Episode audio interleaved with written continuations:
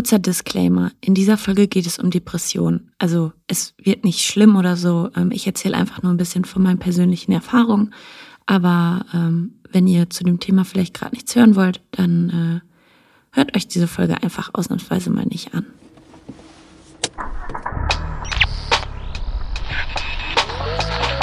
Wir haben uns jetzt ein Haus gekauft. Also die nächsten zwölf Wochenenden sieht bei mir schlecht aus.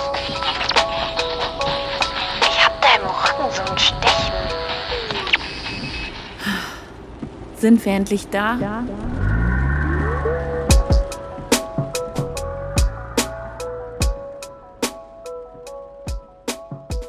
Es war im Sommer 2018. Ich saß am Strand in Valencia.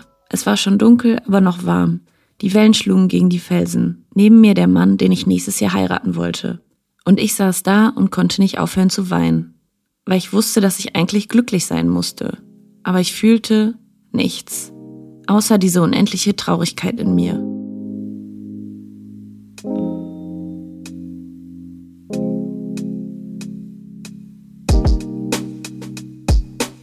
Eigentlich wusste ich da schon mindestens zehn Jahre, dass was nicht stimmt. Doch in meiner Vorstellung hatten nur Menschen mit Traumata ein Recht auf mentale Probleme. Mir war nie was Schlimmes passiert. Ich hatte eine behütete Kindheit. In der Schule gehörte ich zwar nie zu den coolen Kids, aber ich hatte immer Freunde an meiner Seite.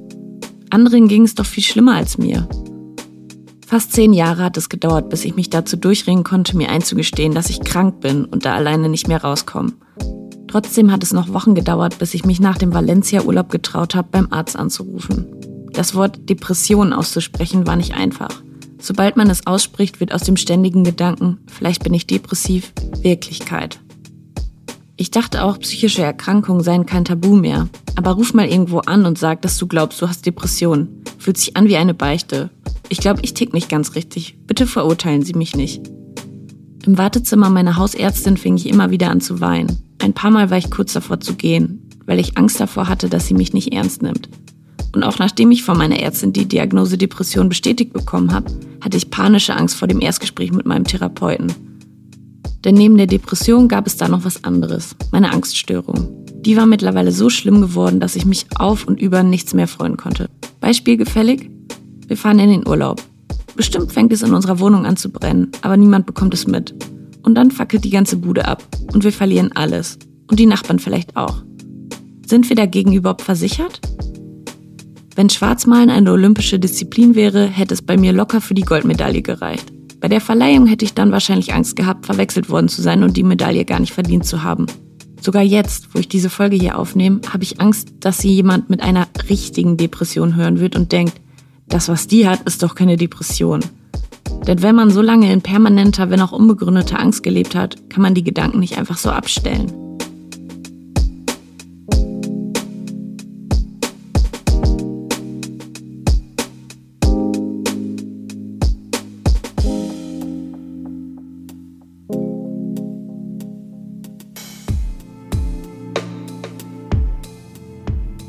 Das perfide an so einer Depression ist auch, manche Betroffene wirken nicht unbedingt depressiv. So war es bei mir auch. Ich habe einfach funktioniert. Und solange ich irgendwie funktioniere, kann es doch nicht so schlimm sein, oder? In der Therapie habe ich gelernt, dass eine psychische Erkrankung wie jede andere körperliche Erkrankung behandelt werden muss. Ich würde ja auch zum Arzt gehen, wenn ich mir beim Rennen zum Bus den Knöchel verknackst habe und nicht erst, wenn ich vom Bus angefahren werde. Dann könnte ich wahrscheinlich auch nicht mehr zum Arzt gehen. Und mir wäre bei einem verstauchten Fuß auch nicht geholfen, dass es Menschen gibt, die gar kein Bein mehr haben. Was ich außerdem gelernt habe, eine psychische Erkrankung ist keine Schwäche. Sie kann jeden und jede treffen. Und man muss sie sich nicht verdienen. Hätte ich das damals schon gewusst, hätte ich mir viele Jahre Leid ersparen können. Die Wahrscheinlichkeit, im Laufe des Lebens zumindest einmal eine schwere Depression zu entwickeln, die behandelt werden muss, liegt laut der Deutschen Gesellschaft für Psychiatrie, Psychotherapie und Nervenheilkunde bei 16 bis 20 Prozent. Rund 5 Millionen Menschen in Deutschland leiden derzeit daran. Wenn man sich mal überlegt, in welcher Welt wir gerade leben, wir haben eine globale Pandemie hinter uns. Es ist noch immer Krieg in Europa. Die Auswirkungen des Klimawandels werden immer krasser. Im Winter gibt es vielleicht wieder eine Energiekrise und dann ist da ja noch diese Inflation. Ein Wunder, dass wir nicht alle vollkommen hinüber sind. Ein Grund, warum ich mir damals endlich Hilfe gesucht habe, war die bevorstehende Hochzeit. Ich wollte an meiner Hochzeit wieder richtige Freude spüren und nicht diese ekelhafte Leere.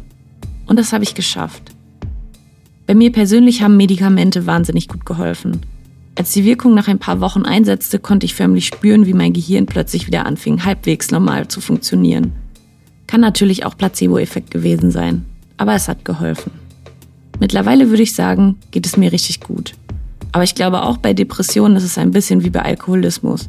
Man kann es zwar schaffen, für den Rest seines Lebens nüchtern zu sein, aber man bleibt eben immer Alkoholikerin.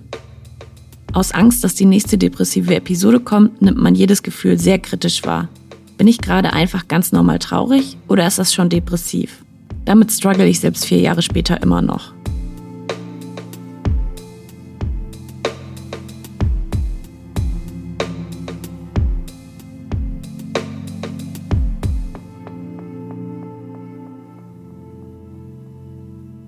Was ich mit dieser Folge sagen will, it's okay to not be okay. Und es ist auch okay, wenn es euch sehr lange nicht okay geht. Aber lasst euch helfen. Ihr müsst da nicht alleine durch. Und auch wenn es manchmal ein ziemlich langer und beschissener Weg ist, es lohnt sich so sehr. Das kann ich euch aus eigener Erfahrung sagen. Wenn ihr glaubt, selbst eine Depression zu haben, geht am besten zu eurem Hausarzt oder eurer Hausärztin. Sollten die euch nicht ernst nehmen, dann wechselt unbedingt. Ansonsten findet ihr Hilfsangebote auch im Internet, zum Beispiel bei der Deutschen Depressionshilfe, habe ich euch in den Shownotes verlinkt. Und vielleicht erinnert ihr euch ja auch noch an die Telefonseelsorge. Das Angebot ist wirklich toll und da ist immer jemand, der euch zuhört. Die Nummern findet ihr ebenfalls in den Shownotes.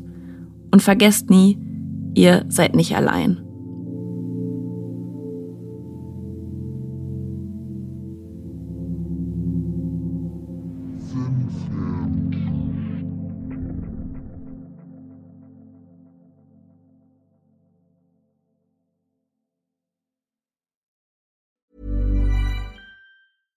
Hello, this is Danny Pellegrino, host of the Everything Iconic podcast, and I'm here to tell you all about Splash Refresher because hydration is mandatory, but boring is not. Now, I love my water, but if I don't spice it up, I'm not going to finish what I took out of the fridge. That's why I love my Splash Refresher, which is flavorful, delicious, bright, hydrating, and zero calories. The wild berry flavor is my fave. No, wait, is the pineapple mango flavor my fave? You know what? All five craveable splash refresher flavors are my fave because they're so delicious. So get hydrated and enjoy it with Splash Refresher. ACAST powers the world's best podcasts. Here's a show that we recommend. The Real Housewives is a guilty pleasure for most, but if you're looking to not feel guilty about that pleasure, tune in to Everything Iconic with me, Danny Pellegrino, where I break down all the messy moments and behind the scenes antics of Bravo's popular franchise. And on Everything Iconic, I also interview celebrity guests like Kelly Ripa, Kiki Palmer, Drew Barrymore, Cameron Diaz, and more about their guilty pleasures, their past work, and so much more. So if you're pop culture obsessed and find yourself watching way too much reality TV like me, tune in to Everything Iconic with Danny Pellegrino wherever you listen to podcasts. ACAST helps creators launch, grow, and monetize their podcasts everywhere. ACAST.com.